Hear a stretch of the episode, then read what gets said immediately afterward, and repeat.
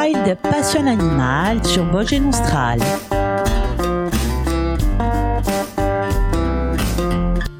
Les rapaces impressionnants par leur majesté, comme c'est le cas de l'aigle ou du faucon. Leurs techniques de vol font rêver, leur vision frôle la perfection. Découvrons un rapace nocturne que vous avez très certainement déjà rencontré. Il s'agit de la chouette effraie. Bienvenue dans Wild Passion Animal. La chouette effraie un rapace relativement discret en raison de ses mœurs nocturnes. Pour peu que l'on ne sorte pas une fois la nuit tombée, que volets et fenêtres soient hermétiquement fermés, rien pas même son chant relativement inquiétant, nous ferons euh, soupçonner sa présence dans le grenier, la grange abandonnée ou le clocher de l'église voisine. Peut-être vous est-il tout de même euh, arrivé de croiser cet étrange fantôme perché sur un panneau de signalisation routière alors que vous rentrez d'une soirée passée avec quelques bons amis. Il arrive aussi, pour son plus grand malheur, qu'elle vienne percuter la nuit votre véhicule. Notre animal a la fâcheuse habitude de chasser en rase-motte au-dessus des champs et des axes routiers. Les frais des clochers et un rapace nocturne de taille moyenne équivalent à celle d'un pigeon. Au corps élancé, prolongé de longues pattes et aux ailes larges et longues. L'aspect général du plumage apparaît assez clair. Les parties supérieures du corps sont jaunes roussâtres avec des plumes marbrées de gris et de brun pâle ponctuées de petites taches blanches au bout noir, en forme de gouttelettes. Le dessus est entièrement blanc, euh, plus ou moins tacheté de brun foncé à la poitrine et au flanc selon le sexe et l'âge des oiseaux. Sa grosse tête se caractérise par la présence d'un disque facial blanc, argenté, cerné de brun en forme de cœur, contrastant fortement avec ses yeux noirs. Le bec est blanc jaunâtre, les doigts gris ou jaunâtres, les ongles sont bruns. Les rémiges sont blanches et jaunes roussâtres, marbrées de gris avec quelques barres brunes. Les rétrices roussâtres barrées de brun gris avec quelques barres brunes aussi. La sous-espèce gutata est plus sombre avec le dessus gris foncé et le dessous orangé à brun roux fortement tacheté de brun. Le disque facial est nettement teinté de roux L'espèce ne présente pas de dimorphisme sexuel, sauf la taille qui est légèrement supérieure chez les femelles. Les frais pratiquent un vol lent et souple, souvent avec les pattes pendantes observées lors des ralentissements ou des battements d'ailes sur place. Comme chez un grand nombre de rapaces nocturnes, le vol est particulièrement remarquable par son extrême silence inaudible à plus de 2 mètres résultant de la structure duveteuse des plumes qui permet à l'effraie d'augmenter sa perception auditive. La mue complète de l'adulte intervient entre mai et novembre.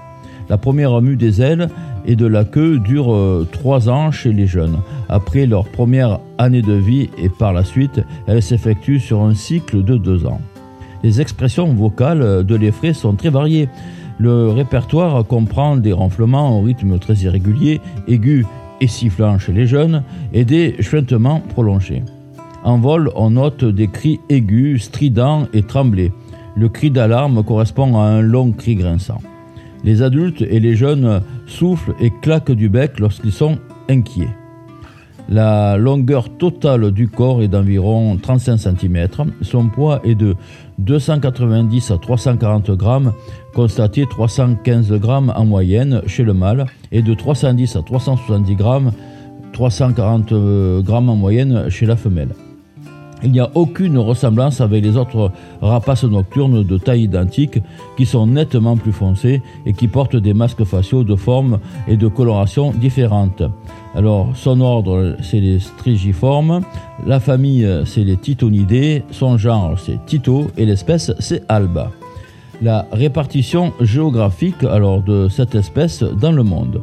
Représentée par 28 sous-espèces dans le monde, les frais des clochers occupent un vaste territoire ou aire de répartition englobant les régions chaudes et tempérées des cinq continents.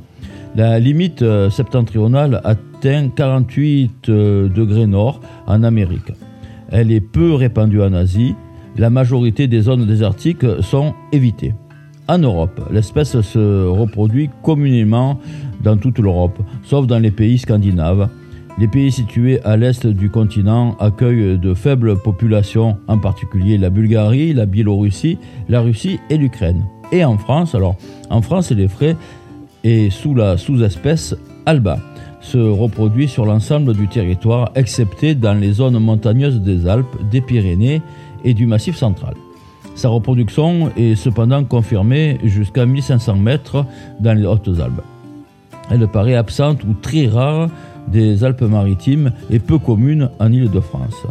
L'Est de la France accueille la sous-espèce Gutata et toutes les formes intermédiaires issues de l'hybridation Gutata alba. La Corse, elle, est habitée par la sous-espèce Anastie qui se reproduit jusqu'à 800 mètres d'altitude, voire exceptionnellement jusqu'à 1200 mètres. Diane Salicetti qui nous interprétera Insem pour cette pause musicale. Juste après, nous retrouverons La Chouette effraie. Nous parlerons de son habitat, de son régime alimentaire, reproduction et menaces.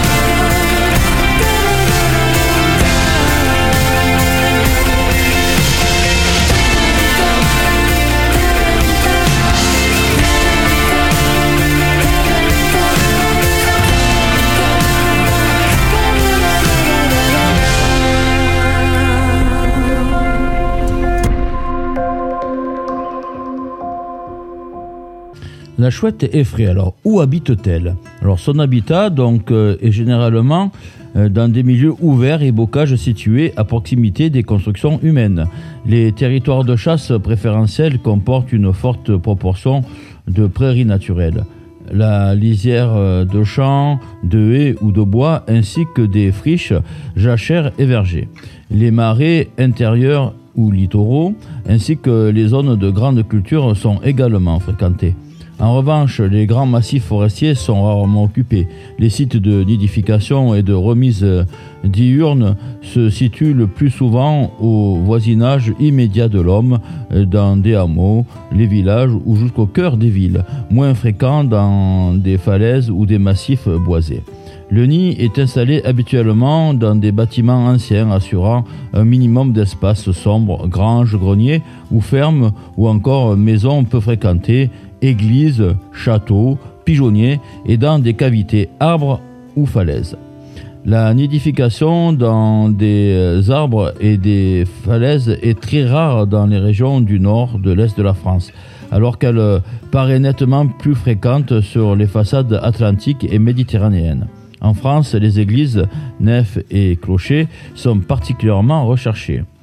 Son régime alimentaire est territoire de chasse. Alors le régime alimentaire de l'Effray a fait l'objet de nombreuses études euh, par l'analyse euh, des pelotes de réjection, moins souvent euh, par des suivis photographiques. Même si l'espèce s'avère très opportuniste, les campagnols, les muridés et les musaraignes euh, compose l'essentiel de son menu, jusqu'à plus de 95%. En France, les campagnols peuvent représenter de 50 à 80% du régime alimentaire, sauf en région méditerranéenne où les muridés, mulots et souris grises constituent de 50 à 90% des proies consommées. La souris grise peut atteindre 90% de la biomasse et l'importance des mulots augmente dans le milieu boisé. La grande diversité des autres proies représente seulement 2 à 3% du régime dans l'est de la France et jusqu'à 19% dans le Roussillon. Il s'agit principalement de passereaux, surtout des moineaux, des étourneaux et des hirondelles, plus rarement d'insectes, de chauves-souris et d'amphibiens. La consommation journalière d'une effraie adulte donc se situe entre 70 grammes et 105 grammes de proie. En ce qui concerne sa reproduction, donc l'espèce est monogame, l'effraie peut se reproduire dès l'âge d'un an, mais beaucoup d'oiseaux, notamment euh, les mâles, attendent l'âge de 2 ans. S'installe sur le site de nidification en février ou mars, le couple devient très actif. Les parades nuptiales commencent. Schématiquement, elles comportent des vols nuptiaux exécutés par le mâle, des poursuites sexuelles très bruyantes et des offrandes. Le couple ne semble pas obligatoirement uni pour la vie, mais serait plutôt fidèle au site de reproduction. L'espèce ne bâtit pas de nid et se contente d'aménagements sommaires. Le nid consiste en une petite cuvette creusée sur un tas de vieilles pelotes désagrégées. Le volume de la ponte est très variable. Il atteint de 2 à 14 nids et 6 en moyenne. L'incubation, assurée uniquement par la femelle, débute souvent dès la ponte du second œuf et dure en moyenne 32 jours. Contrairement aux autres espèces euh, nocturnes, les fraies peuvent fréquemment effectuer deux pontes dans l'année lorsque les conditions sont favorables. Les dates de la première ponte varient fortement selon les conditions climatiques. Elle s'étale de mars à juin avec un pic au mois d'avril. Les secondes pontes peuvent intervenir dans le même endroit avant la fin de l'élevage de la première nichée, de début juin à début août, voire plus tard une troisième ponte existe mais reste quand même très exceptionnelle. Les jeunes prennent leur envol à l'âge de 8 à 10 semaines et acquièrent leur autonomie un mois plus tard. Malgré les fluctuations annuelles importantes corrélées avec l'absence de campagnols, la productivité des effraies apparaît élevée. Cette forte productivité compense une mortalité importante, en particulier chez les jeunes. L'espérance de vie dépasse rarement 10 ans, avec euh, cependant des records de 18 à 21 ans. L'effraie n'est pas un oiseau migrateur. Les adultes semblent généralement sédentaires, mais l'ératisme peut être plus ou moins marqué selon l'origine euh, géographique des oiseaux. Le manque de proie inciterait l'ératisme des effraies. Les jeunes entreprennent des déplacements plus importants, atteignant en moyenne 100 km, mais parfois jusqu'à 500 km. Le mode de vie de l'effraie est nettement différencié avec les activités diurnes et nocturnes. Pendant la journée, l'oiseau reste caché, seul ou parfois en couple, dans un gîte, grenier, grange, clocher, trou d'arbres, lierre, conifères. Habituellement à l'abri des intempéries ou encore du harcèlement des autres oiseaux. L'activité diurne est occupée principalement par la digestion et se réduit à de longues euh, séances d'assoupissement et d'entretien du plumage. Dans certaines régions ou pays, notamment les îles britanniques, l'espèce est couramment observée chassant le jour à la période d'élevage des jeunes ou en hiver lorsque les proies se font plus rares. L'activité de chasse semble intense, surtout en début de nuit, s'interrompant par des périodes de repos au cœur de la nuit pour reprendre avant l'aube. Menaces et facteurs limitants. Donc, tout d'abord, les collisions routières. C'est la principale menace qui pèse sur les frais. Elle représente 50% de la mortalité et touche aussi d'autres espèces de rapaces nocturnes telles que le hibou moyen-duc ou encore la chouette chevêche. En effet, on peut dire que sur 10 ans d'études, on obtient un minimum de 0,5 effraies tués par kilomètre. Enfin, la saison a aussi une influence sur le taux de mortalité puisque les plus forts taux ont été mesurés en automne et en hiver. Cette observation est logique, ces saisons correspondant à l'émancipation des jeunes, les effectifs sont plus nombreux et le nombre d'individus tués donc bien sûr plus important le manque de sites de nidification favorables. Les rapaces nocturnes ne construisant pas de nid, ils sont donc dépendants soit de nids déjà existants, moyen-duc par exemple, soit de cavités dans des arbres, d'abris en falaise ou dans des constructions. L'effraie est bien connue pour occuper les constructions humaines. Elle niche dans les granges, les greniers et les clochers. Cependant, récemment, le nombre de sites euh, potentiels diminue. L'évolution des bâtiments agricoles et une première cause, les vieilles granges étant détruites ou remplacées par des silos de stabulation peu propices à l'installation de l'effraie. Le nombre de clochers favorables a lui aussi diminué. Pourquoi? Car euh, ceci est dû à la pose de grillage destinée à y empêcher l'installation des pigeons. Et la disparition des sites naturels est due notamment au remembrement opéré dans la seconde moitié du XXe siècle, mais aussi à l'arrachage systématique des haies faisant disparaître un grand nombre d'arbres creux qui sont autant de sites de nidification potentiels en moins. La disparition des territoires de chasse, donc depuis les années 50, la conversion des prairies en culture a eu un effet néfaste sur les populations de proies des rapaces nocturnes. Et les empoisonnements aussi. Donc l'empoisonnement et l'intoxication de la faune sauvage ont de nombreuses origines. Il peut s'agir de produits utilisés pour éliminer les nuisibles, de produits utilisés dans la production agricole ou de produits d'origine industrielle, ainsi que les produits phytosanitaires utilisés dans la production agricole. Ces empoisonnements peuvent provoquer la mort des individus, intoxication aiguë, mais également il est difficile d'en connaître le réel impact la diminution de la fécondité ou de la survie des embryons. Également d'autres euh, menaces anthropiques, par exemple, il arrive régulièrement que les individus euh, des clochers soient piégés dans des cheminées lorsqu'ils cherchent des sites de nidification favorables. Ils y pénètrent, se retrouvant piégés et finissent euh, par mourir d'épuisement en tentant de ressortir. Le cas de noyade également dans les abreuvoirs sont aussi notés. Les anciens abreuvoirs en pierre au bord rugaux ont été remplacés par des auges métalliques, plastiques ou mort au bord plus lisse où les frais ne parviennent plus à sortir lorsqu'elle prend ses bains pour évacuer ses parasites et finit donc par être noyée. Enfin, les clôtures barbelées présentent des risques de mortalité pour les rapaces nocturnes, notamment lorsqu'ils volent à basse altitude en chassant. Une fois pris dans les fils, ils se débattent et souvent meurent de leurs blessures, et ce même s'ils parviennent à se libérer. Enfin, on peut citer le cas d'électrocution et de collision sur les lignes électroniques. La prédation également fait partie de ces menaces. L'effraie est parfois victime de prédation de la part de la fouine qui vit elle aussi près des villages et qui peut se nourrir d'œufs, de jeunes et même d'adultes lorsque l'occasion se présente. Allez, on va terminer ce volet sur la euh, chouette euh, effraie, donc avec un aspect historique et culturel. Persécuté pendant des siècles, l'effraie a été considérée tantôt comme une créature démoniaque, voire une effraie étant considérée comme un mauvais présage, tantôt comme une guérisseuse. On attribuait aux œufs et aux ailes des vertus curatives, de même que la tradition de clouer des chouettes aux portes était censée protéger de l'orage ou de maladies. Par la suite, au cours du 19e et 20e siècle, la vision des frais a évolué de manière positive avec l'étude de sa biologie par les premiers naturalistes, par exemple Bellon et Waterton.